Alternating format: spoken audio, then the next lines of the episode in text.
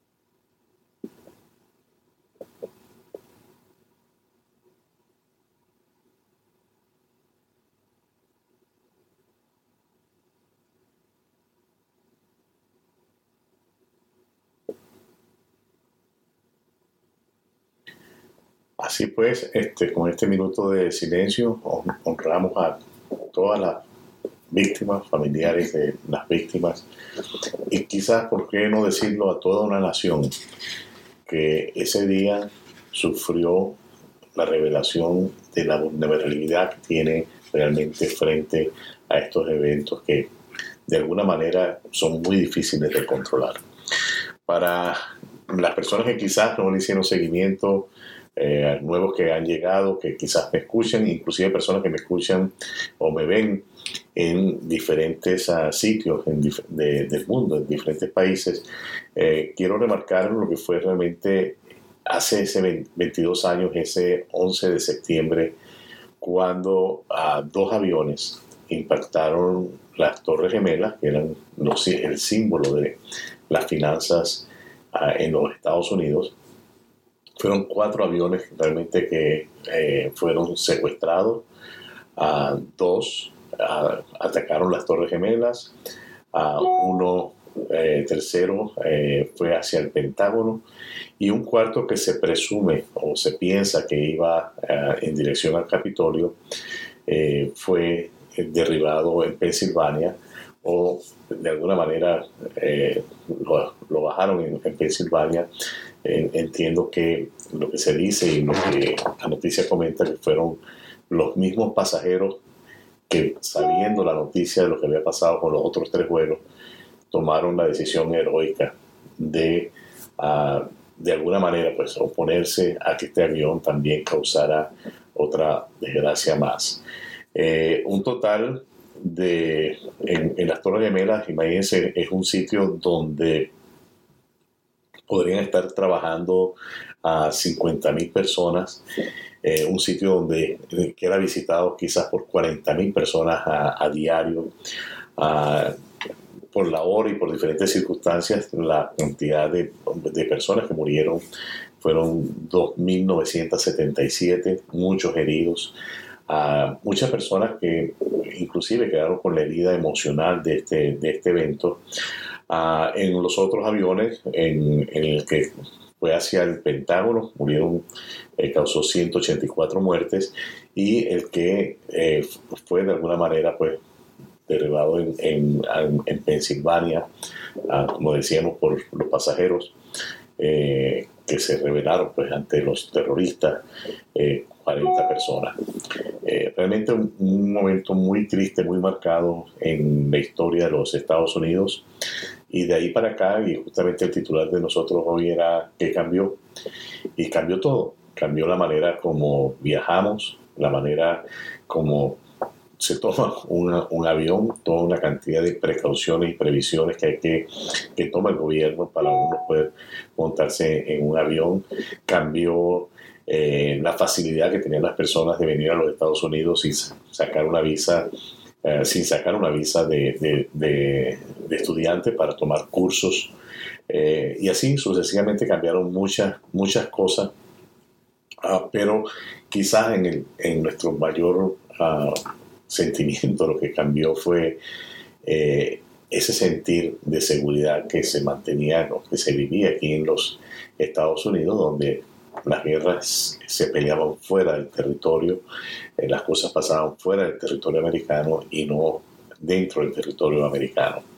Uh, muchas son las cosas que se han hecho de allá hacia acá en cuanto a inteligencia, en cuanto a defensa. Uh, lo que sí entiendo que quizás no se ha hecho es eh, entender un poquito la, lo que está pasando afuera. Cada vez estamos como más eh, polarizados, por así decirlo.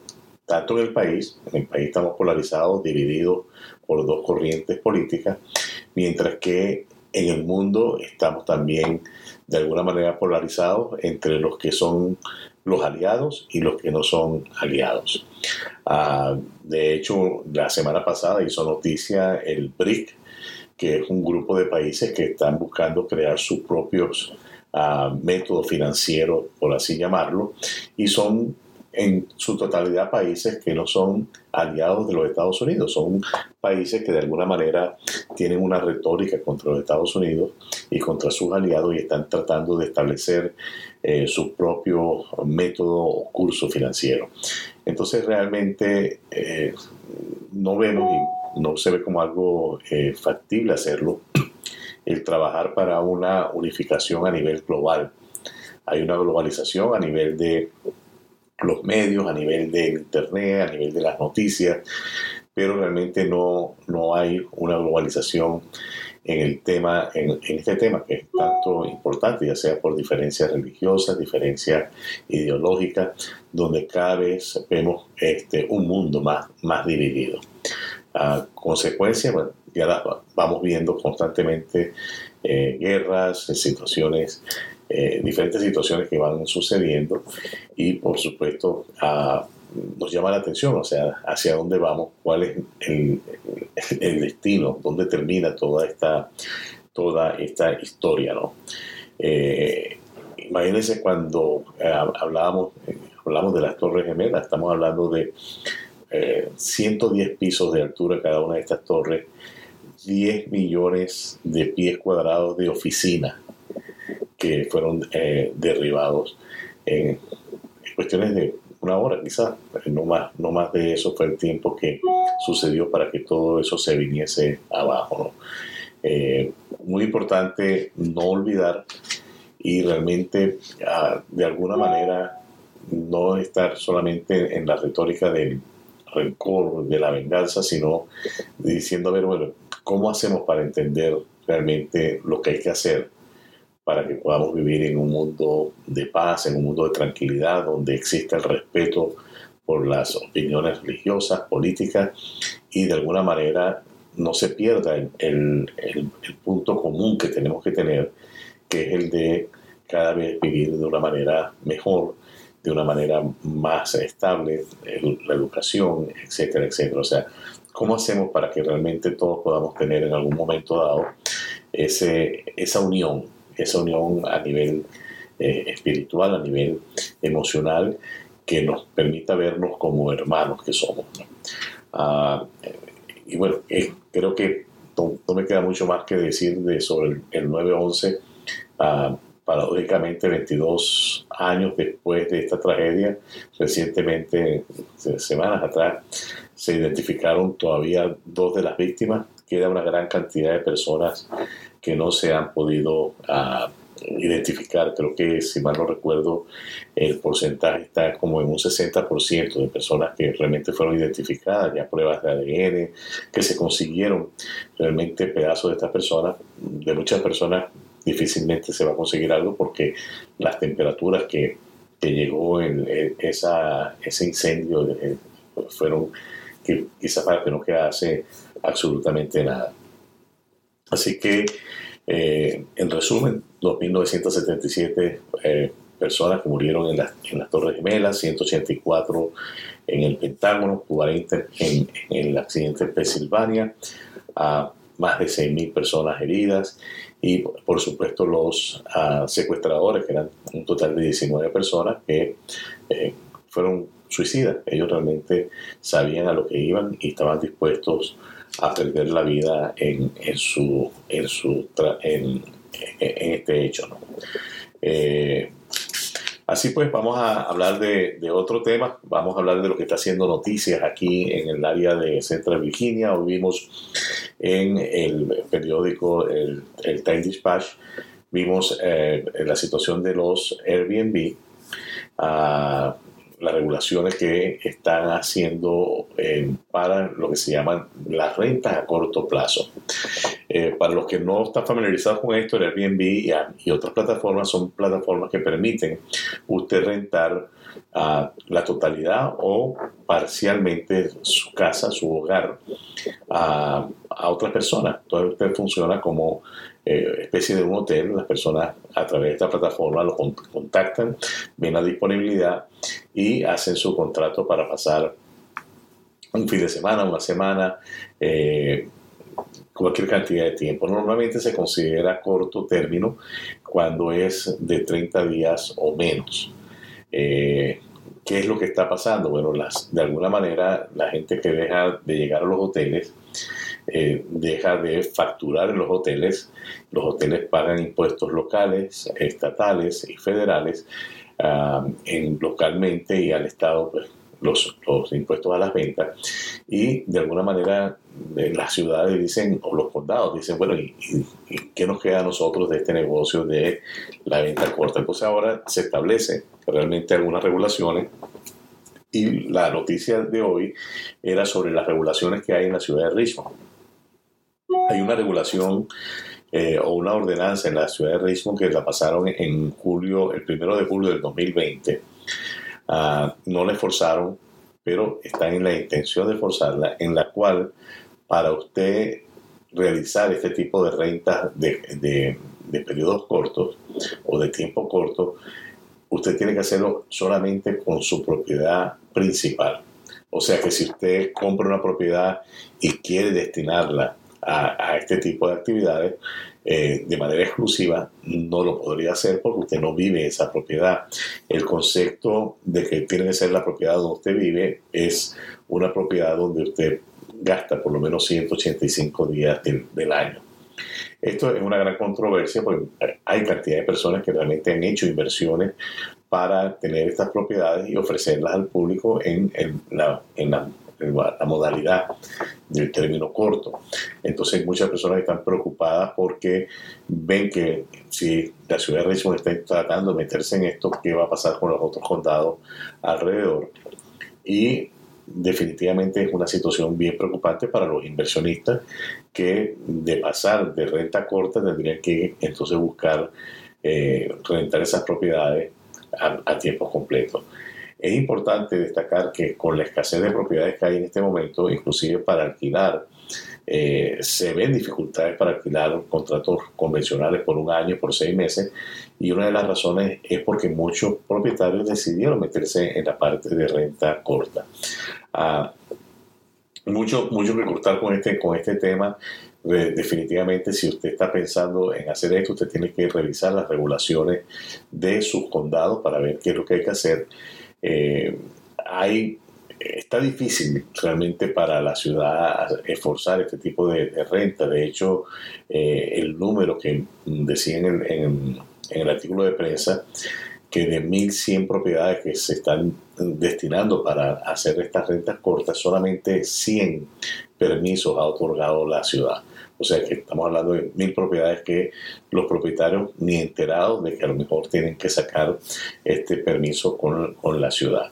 Entonces, eh, importantísimo, volví repito, si usted va a tomar la decisión de empezar a trabajar con una de estas plataformas para alquilar parcial o totalmente su propiedad, chequee las regulaciones a nivel del Estado y a nivel local para asegurarse que usted no esté tomando eh, alguna decisión que vaya en contra de las leyes locales.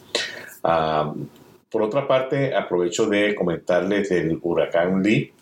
El huracán Lee ah, está en, el océano.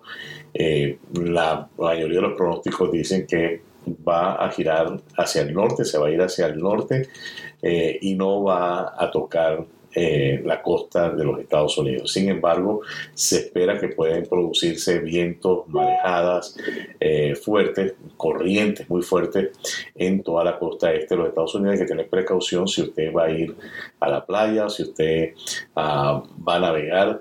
Tenga en cuenta de que pueden haber condiciones no normales a las que usted normalmente consigue cuando usted está en las costas. Así que muy pendiente de esto y estamos apenas en la mitad de la temporada de huracanes, o sea que vamos a estar viendo eh, otras actividades viniendo. La semana pasada aquí en el área de North Chesterfield tuvimos unos vientos que eran prácticamente huracanados porque eh, derribaron cantidad de árboles, el servicio eléctrico fue se suspendió en diferentes sitios por la caída de los árboles sobre el tendido eléctrico y bueno, fue realmente una, tormenta bastante fuerte. Eh, no, no vimos noticias realmente sobre lo que pasó.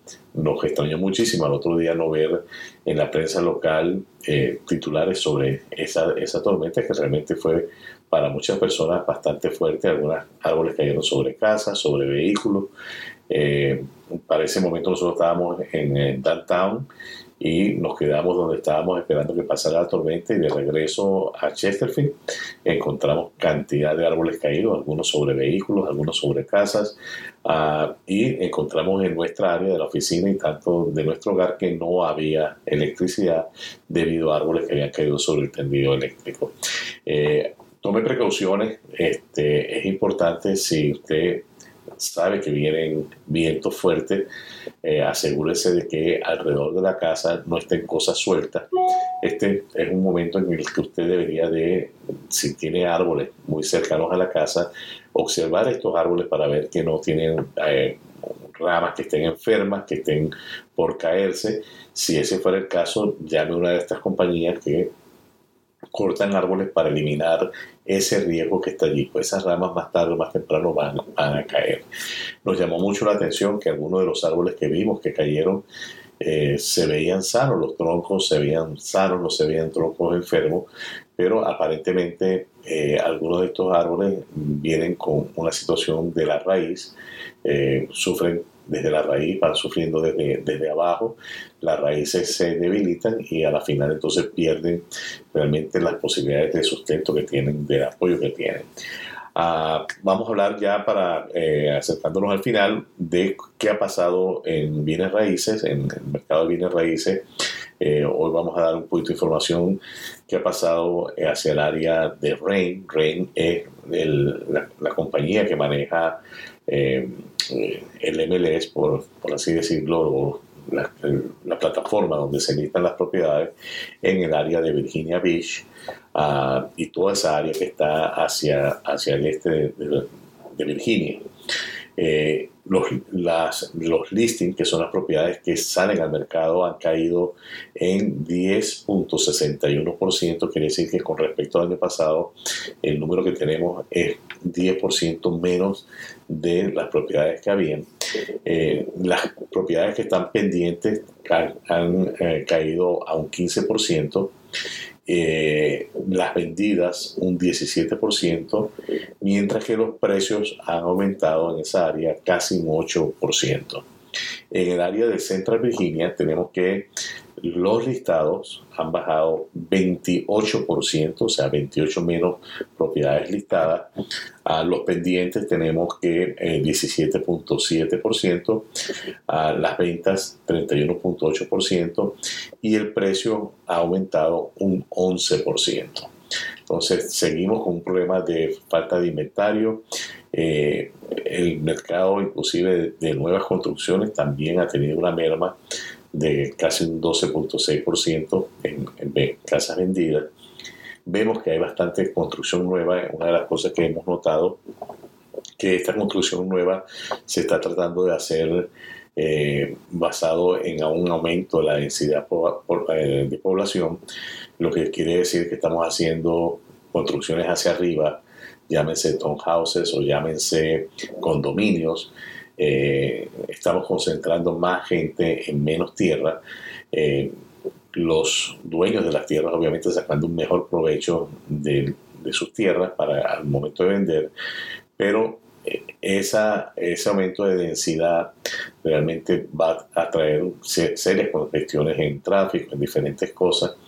Y uno dice, bueno, ¿por qué si hay tanto terreno? Y la, respuesta es realmente que para cualquier dueño que tenga un, terreno, si ese terreno eh, cabe quizás una, una casa, en ese mismo terreno quizás puede caber este, un edificio ¿verdad? de tres, cuatro niveles. Entonces, eh, esto por poner un ejemplo, entonces una de las búsquedas que ellos hacen es tratar de sacar el mayor rendimiento por la tierra. ¿Por qué? Porque la tierra está bastante costosa. Cuando usted se pone a ver terreno con la intención de comprar un terreno para fabricar, usted consigue que los terrenos los están vendiendo en 100, 120 mil dólares.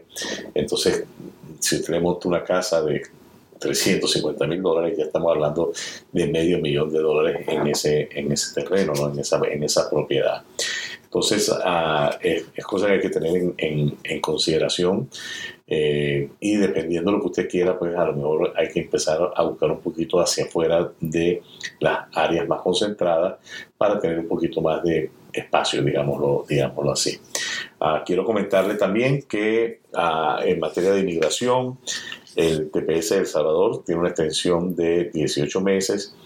La reinscripción había que hacerla hasta el 10 de septiembre, pero ahora resulta que la regulación dice que, la nueva regulación dice que usted puede las personas beneficiadas de este TPS pueden reinscribirse en el periodo de los 18 meses que el mismo ha sido aprobado. Entonces, esto es muy bueno para El Salvador, también otros países, Nicaragua, otros países que tienen TPS también le va a suceder lo mismo, en los cuales eh, anteriormente el periodo de reinscripción era de 60 días y ahora es de 18 meses. Eso está en las, en las noticias, lo vimos hoy en el MSN, destacado ahí la información para los beneficiarios del el TPS. Ah, olvidaba recordarle el periódico Nuevas Raíces, lo que hizo noticias en la semana pasada, a 28 años eh, en el caso de sedición se le dio a uno de los líderes de lo que pasó el 6 de enero en el Capitolio. Ah, cáncer en menores de 50 años aumentó, de acuerdo a esto la incidencia mundial creció un 79%. Se habla de la tormenta Lee en el Atlántico, podría convertirse eh, en un huracán extremadamente peligroso. Se espera que inclusive para el día de hoy ya sea un huracán categoría 4, pero como le dijimos, está en el océano, está lejos de tocar tierra. Parece ser que eh, todos los modelos lo, están presentando de que va a hacer un giro eh, hacia el norte, por lo cual va a afectar con marejada, con vientos quizás muy tenues, eh, corrientes eh, inesperadas en el área del Caribe. Así que en este momento nos espera un ah, gran impacto. Eh, otra noticia que para cerrar quiero destacar, hoy salió un especialista en cuestiones de ah, infecciones y, virus ah, diciendo que él no está de acuerdo con que la gente se esté poniendo lo que llaman el booster del COVID-19. Él dice que realmente las personas que necesitan refuerzos son las personas que ah, bien sea tienen otras ah, eh, padecen otras otras enfermedades o otras o están dentro de ciertos criterios que hacen que sean más vulnerables como son las personas con sobrepeso personas que sufren del corazón personas que sufren de los pulmones personas que tienen el sistema inmunológico comprometido mujeres que están en estado. Pero él dice que realmente para las personas jóvenes, una persona menor de 55 años, este, no está expuesta en algo que se llame un alto riesgo y que no podemos pensar que necesitamos eh, ponernos un booster o, o vacunas para neutralizar cualquier cosa de síntomas, esto y lo otro. O sea, prácticamente creo que eh, lo que nos está diciendo es que hay que dejar también que el cuerpo de alguna manera cree sus anticuerpos y se defienda. Eh, y él sugiere que no todo el mundo debería de salir corriendo a ponerse mm, una, un refuerzo de la vacuna, pese que el, gobierno está diciendo todo lo contrario, está disponiendo cantidad, eh, más de mil millones de dólares para hacer llegar las vacunas a todos los sitios. Eh, Pfizer y Moderna dicen que las dosis van a estar entre 100 dólares y 130 dólares. Y a veces uno como que no termina de entender, porque si el gobierno está poniendo tantos millones para que la vacuna esté, esté en todas partes, ¿cómo es que estas cuesta tanto ponerse una, una vacuna? Ah, así que es controversial, eh, lamentablemente muchas veces vemos eh, muchas decisiones que, que no las entendemos por así decirlo, no entendemos cómo se manejan los, los dineros en ciertas direcciones, pero le dejo eso, es una cuestión, está ahí en internet, la información de este especialista, este señor que es un connotado uh, médico, especialista en virus y, y, epidemias, que está diciendo que revise bien, sí, revíselo con su médico para ver si usted realmente está en esa categoría de que tiene que irse a poner eh, un booster o, un refuerzo de la vacuna del COVID. Es todo por hoy, no me queda más que invitarle hasta el próximo uh, lunes cuando estaremos nuevamente aquí almorzando con Pedro Rodríguez. Gracias.